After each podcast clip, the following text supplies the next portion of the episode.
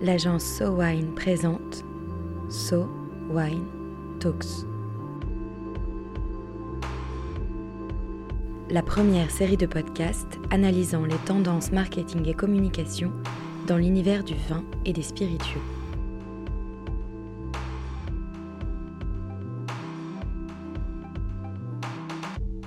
La définition de la plateforme de marque est un grand axe de travail des équipes SoWine, une réflexion qui doit même se situer en amont de toute mise en place de stratégie marketing ou de communication. Qu'est-ce qu'une plateforme de marque? Que comprend-elle? Comment la formuler? Quels outils peuvent permettre d'y aboutir? Un sujet marketing aujourd'hui avec Marie Mascret. Aujourd'hui, Marie, on se retrouve pour parler plateforme de marque. Tout d'abord, est-ce que vous pouvez nous expliquer ce qu'est une plateforme de marque? La plateforme de marque, elle définit l'identité d'une marque ou d'une entreprise à la fois sur la forme et sur le fond. Donc elle apporte des réponses à des questions qui sont essentielles pour la marque, à des questions que la marque doit absolument se poser si elle veut avoir un cap et si elle veut savoir où elle va. Parmi ces questions, il y a la question de son identité. Qui sommes-nous? Comment est-ce qu'on se définit? Il y a la question de sa mission. Quelle est la raison d'être de la marque? À quoi est-ce qu'elle sert? Il y a la question de la vision. Vers quoi est-ce que la marque ou l'entreprise va et quel est le but à atteindre pour les prochaines années? La question également de ses valeurs. Quelles sont les valeurs qu'elle défend? Quels sont ses atouts? Quelles sont ses qualités? Et puis la question de ce qu'on appelle la promesse de marque.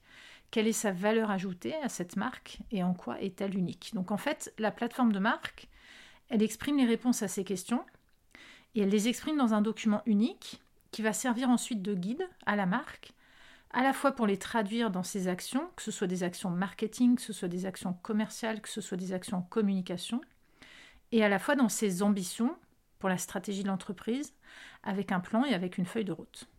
Peut-être qu'il serait aussi euh, important de définir ce qu'est une marque. Ah oui, c'est tout à fait intéressant, effectivement, de se dire qu'est-ce que c'est qu'une marque.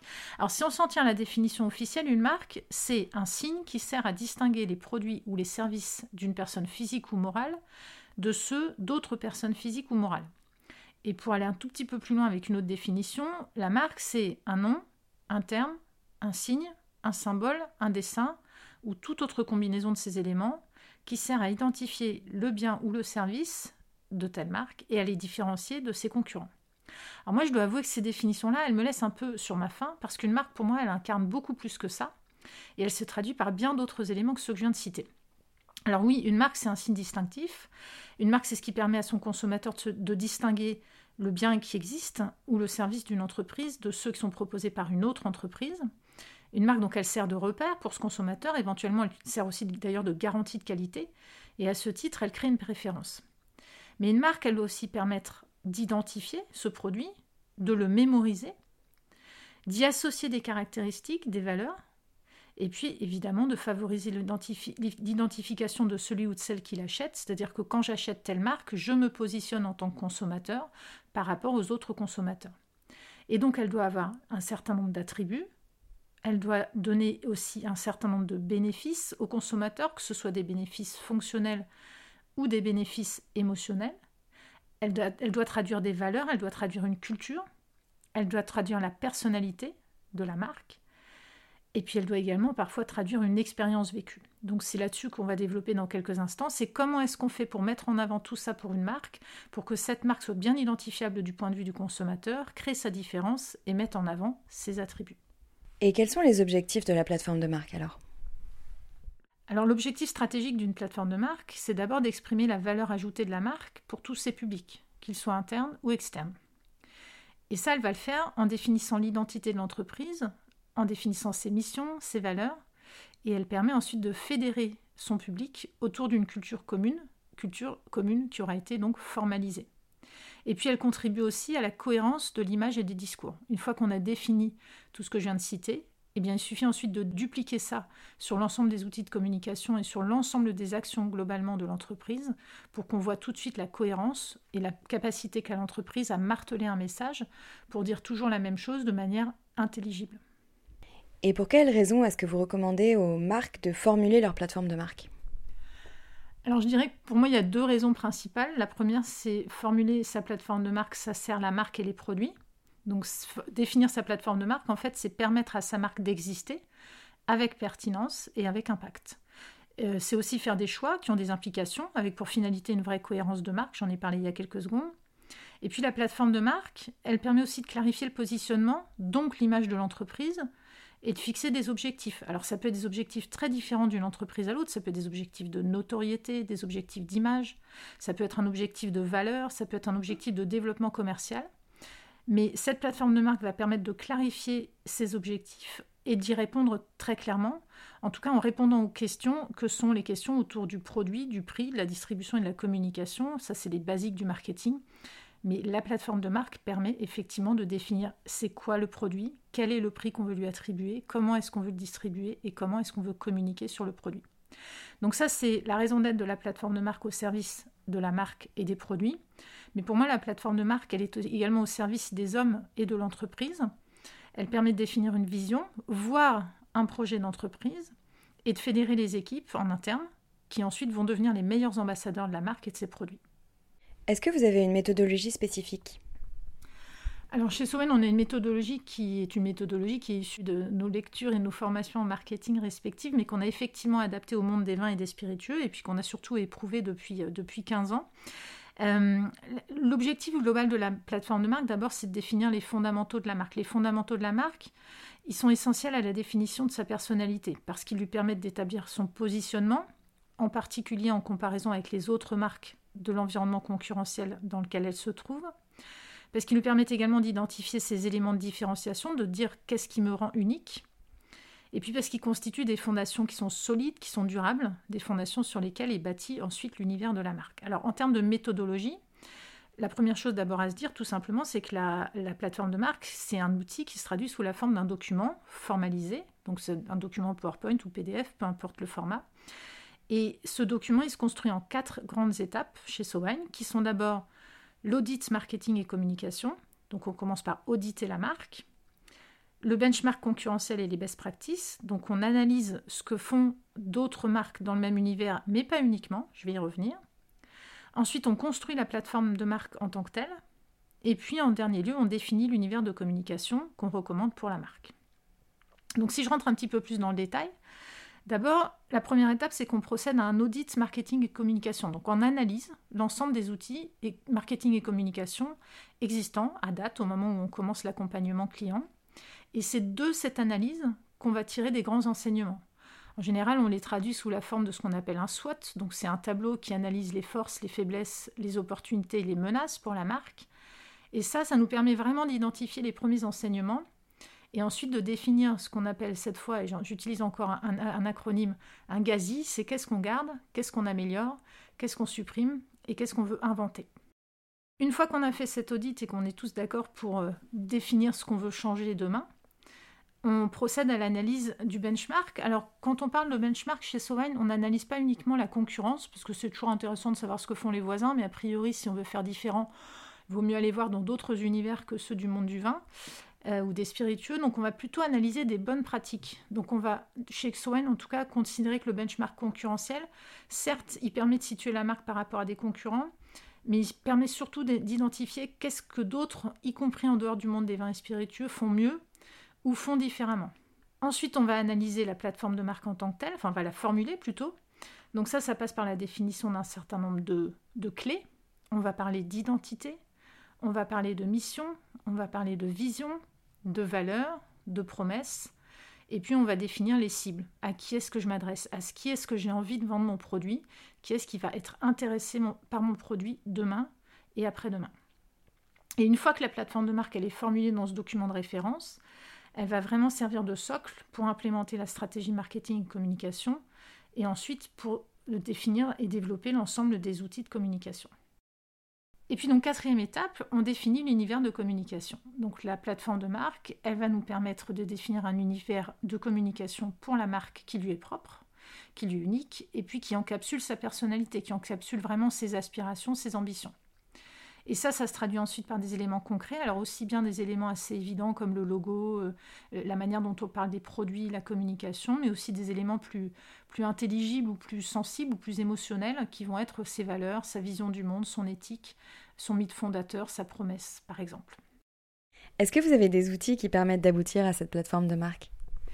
Oui, alors là, j'ai parlé des grandes étapes de la, de la méthodologie, mais évidemment, ça passe par un certain nombre d'outils que je vais détailler. Donc, ces outils, c'est l'analyse patrimoniale, l'analyse sémiologique, l'intelligence collective, les interviews, ce qu'on appelle le social listening, l'analyse des tendances et les focus group. Alors, on ne fait pas forcément, on met pas forcément en place l'analyse de l'ensemble de ces outils pour toutes les marques qu'on accompagne. C'est vraiment adapté au cas par cas, en fonction des besoins, en fonction de la situation de la marque à l'instant T et en fonction de son ambition et de sa, volonté de, creuser. Alors, si on a l'opportunité, on, passe évidemment par l'étape de l'analyse patrimoniale. L'analyse patrimoniale, ça consiste à chercher des éléments clés du caractère d'une marque dans son histoire. On a la chance, dans l'univers des vins et spiritueux, de travailler avec beaucoup de marques patrimoniales.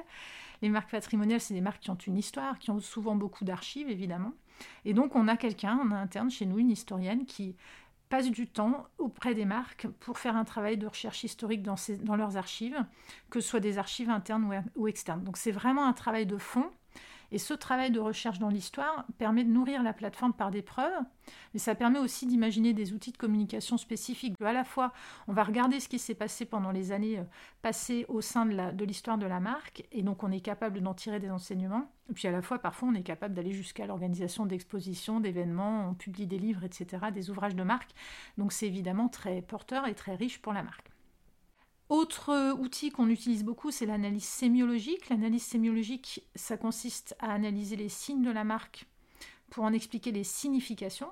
Donc ça, ça peut s'attaquer à toute forme de communication. On va analyser le nom, le logo, le site internet, le discours, la manière dont c'est écrit, dont on raconte l'histoire. On va même analyser la forme du produit ou, l'étiquette, euh, parce qu'on considère que tout a un sens, que tout a un sens qui a été voulu, qui a été décidé à un moment donné. Et donc on veut comprendre le sens qui se cache derrière chacun de ces, de ces supports finalement. Quel est ce sens émis et puis quel est le sens reçu aussi. Donc l'analyse sémiologique, elle est importante, et puis elle est aussi d'autant plus importante, donc là on a aussi quelqu'un en interne qui s'occupe de, mener ces missions-là, euh, parce qu'elle s'appuie beaucoup sur de la culture globale autour de l'histoire de l'art, de la sociologie, de la philosophie, euh, de la théorie des couleurs, entre autres. Donc c'est vraiment quelque chose d'extrêmement riche quand on mène des analyses sémiologiques pour les marques qu'on accompagne. En général, on ressort énormément de choses qui ensuite vont nous servir dans la définition de la plateforme de marque et de l'univers de communication. Alors un autre outil qu'on peut également être amené à utiliser dans les, plateformes de marque, c'est ce qu'on appelle l'intelligence collective. Donc ces exercices d'intelligence collective, en général, sont menés avec deux objectifs. D'une part, nourrir la plateforme de marque, puisqu'on va aller chercher la matière au plus proche de ceux qui la font vivre au quotidien. Donc l'intelligence collective, juste pour rappel, c'est en fait des moments qu'on va passer sur une journée ou deux jours avec l'ensemble des personnes qui animent une marque, donc en gros les salariés, les personnes qui la font vivre au quotidien et avec qui on échange autour de tout un tas d'ateliers qui nous permettent d'aboutir à une réflexion commune sur qu'est-ce qu'on est aujourd'hui et qu'est-ce qu'on veut être demain. Et puis ça permet également, en faisant participer les collaborateurs à tous les niveaux de l'entreprise, à la fois de dégager et d'identifier des valeurs maîtresses de la marque, mais aussi de créer un, sentiment d'appartenance, un sentiment de fierté. Et ça, c'est extrêmement important parce qu'une fois que vous avez défini votre plateforme de marque, en général, c'est que vous avez un projet d'entreprise et ce projet d'entreprise, il sera d'autant mieux soutenu par l'ensemble des salariés qu'ils ont participé à ce projet d'entreprise. Un autre outil euh, qu'on mène aussi souvent, c'est des interviews. Donc les interviews, c'est tout simple, c'est qu'en fait, quand on travaille sur une marque, on considère qu'il y a évidemment des personnes au sein de cette entreprise qui connaissent bien la marque, mais aussi beaucoup de personnes qui n'y travaillent pas, qui connaissent la marque parce que ce sont des consommateurs ou parce que ce sont des professionnels qui ont un lien avec la marque. Et donc on passe un peu de temps à, interviewer ces personnes-là pour comprendre comment eux perçoivent la marque, ce qu'ils en voient de positif, ce qu'ils voient comme axe d'amélioration. Donc on, mène des interviews, alors ça peut être encore une fois des interviews en interne, mais c'est aussi beaucoup d'interviews en externe, avec la force de vente, avec des distributeurs, avec des prescripteurs. Et ça, c'est très riche d'enseignements, parce que c'est toujours intéressant de poser la question en externe, de savoir ce que quelqu'un pense d'une marque, y compris quand parfois on a des retours qui sont un peu critiques, en général bienveillants, mais qui peuvent être aussi euh, source d'amélioration pour les années à venir. Parmi les outils, on a aussi le social listening. Donc le social listening, c'est l'analyse de ce qui se dit sur une marque, mais cette fois au travers des réseaux sociaux. Et l'analyse, elle se fait avec un outil qui est dédié, qui prend en compte des éléments à la fois quantitatifs, donc ça peut être le nombre de vues, le nombre de partages, l'engagement, et à la fois qualitatif, ça peut être des éléments de langage ou des mots-clés qui sont plus souvent associés à une marque. Donc le social listening, c'est une analyse qui se fait sur un corpus qui est défini au préalable, un corpus social média, et qui nous permet donc d'observer l'évolution de ce social listening d'une marque dans le temps. On procède également à une analyse des tendances. Donc ça, c'est un travail qu'on fait tout au long de l'année ici avec euh, le pôle planning stratégique chez Sowine. Donc on analyse les tendances de consommation. Cette analyse de, tendance, elle se fait avec une observation assez fine des tendances de consommation et plus globalement des tendances de société. Euh, donc en gros, on saisit l'air du temps, on observe, on lit, on rencontre des gens et tout autre moyen de culture d'ailleurs qui nous permettent de se dire comment est-ce que la société évolue, quelles sont les attentes des consommateurs, quels sont les faits, les objectifs, les analyses du marché et des clients qui nous permettent de tirer des conclusions par rapport à ce qu'une marque devrait faire pour s'adapter au marché ou pour lancer un nouveau produit par exemple? Autre outil, celui-ci il est, il est beaucoup plus ancien, en tout cas il a été utilisé depuis de très nombreuses années par de très nombreuses marques, c'est le focus group. Le focus group c'est une forme de recherche ou euh, d'études qualitatives qui est organisée autour d'un groupe spécifique pour déterminer comment est-ce qu'on doit faire évoluer un produit ou, un service ou un concept. Alors, le focus group, ça, pour le coup, chez Soin, c'est externalisé, parce qu'il y a des sociétés qui gèrent ça extrêmement bien, dont c'est le métier. Euh, ils s'organisent dans un contexte qui est bien défini. Donc en général, on réunit euh, par exemple des consommateurs euh, dans une pièce, dans un lieu défini, dans un lieu autour duquel on va échanger. C'est animé par un, professionnel qui gère ça très bien, avec pour objectif de faire réagir ces consommateurs autour d'une marque, autour d'un de ses produits, avant de le lancer, pour voir ce qu'ils en pensent, pour avoir leur retour critique également. Et puis c'est fait de manière assez scientifique. Donc évidemment, de ces focus group, on tire des conclusions qui en général nous apportent des preuves de l'évolution qu'on doit donner à la marque ou au produit. Et une fois que la plateforme de marque est définie, est-ce qu'elle est amenée à bouger ou non? Alors, la plateforme de marque, elle permet d'identifier encore une fois ce qui rend la marque vraiment différente des autres et de formuler son cap et puis de définir la trajectoire pour y arriver. Elle est extrêmement utile parce qu'elle oblige à formuler son ambition et quand je dis ambition, c'est sa vraie ambition. L'ambition par exemple de vendre, pour moi c'est pas une ambition. La vraie ambition, c'est celle de vendre différemment de ce que font les autres et donc de formuler sa vraie ambition en plus de ses objectifs. La plateforme de marque, je l'ai dit aussi, elle, sert la marque, mais elle sert aussi l'entreprise. Et la plateforme de marque, c'est vraiment un socle, puisqu'elle s'appuie sur la réalité de l'entreprise, sur son histoire, sur ses hommes, sur son ADN. Mais pour autant, il ne faut pas oublier que la plateforme de marque, elle peut être amenée à évoluer, en particulier lorsqu'elle doit s'adapter à un nouveau contexte, lorsqu'elle doit s'adapter à l'évolution des envies de consommateurs, et a fortiori dans le contexte actuel, euh, ça fait plusieurs années maintenant que la relation entre la marque et le consommateur a changé. Le consommateur, il a aujourd'hui la possibilité de donner son avis, là où il y a quelques années encore, la marque imposait sa façon de penser. Puis bien évidemment, le consommateur, il a des attentes vis-à-vis de la marque, des attentes en termes de qualité, en termes de transparence, des attentes par rapport à la sincérité, à la proximité, des attentes également par rapport euh, au rapport à, l'humain. Euh, il attend aussi des choses en termes de partage de connaissances, il attend d'une marque qu'elle ait conscience des enjeux environnementaux, et puis qu'elles soient en capacité à s'adapter au monde qui change, et puis à créer de l'échange et du partage pour euh, finalement contribuer quelque part à changer la société. Donc le socle de la plateforme de marque, une fois qu'il a été défini, normalement il est solide et suffisamment solide et suffisamment pérenne parce qu'il s'appuie sur tous les fondamentaux dont on a parlé précédemment. Mais bien évidemment, cette plateforme de marque, elle doit s'adapter au contexte et à l'évolution de la société. La plateforme de marque apporte donc à l'entreprise des réponses essentielles sur son identité et ses fondations. Réfléchir collectivement à ces questions permet à la marque, quand elle a réaffirmé son ancrage, de mieux comprendre sa mission et le cap qu'elle se donne. Car il n'y a qu'en sachant vraiment qui on est que l'on peut comprendre où l'on va. So Wine Talks reviendra dans quelques semaines pour décrypter à nouveau les tendances de consommation du vin et des spiritueux. En attendant, si vous avez aimé cet épisode, n'hésitez pas à le partager sur Twitter et Facebook et à lui donner des étoiles sur iTunes. À très vite.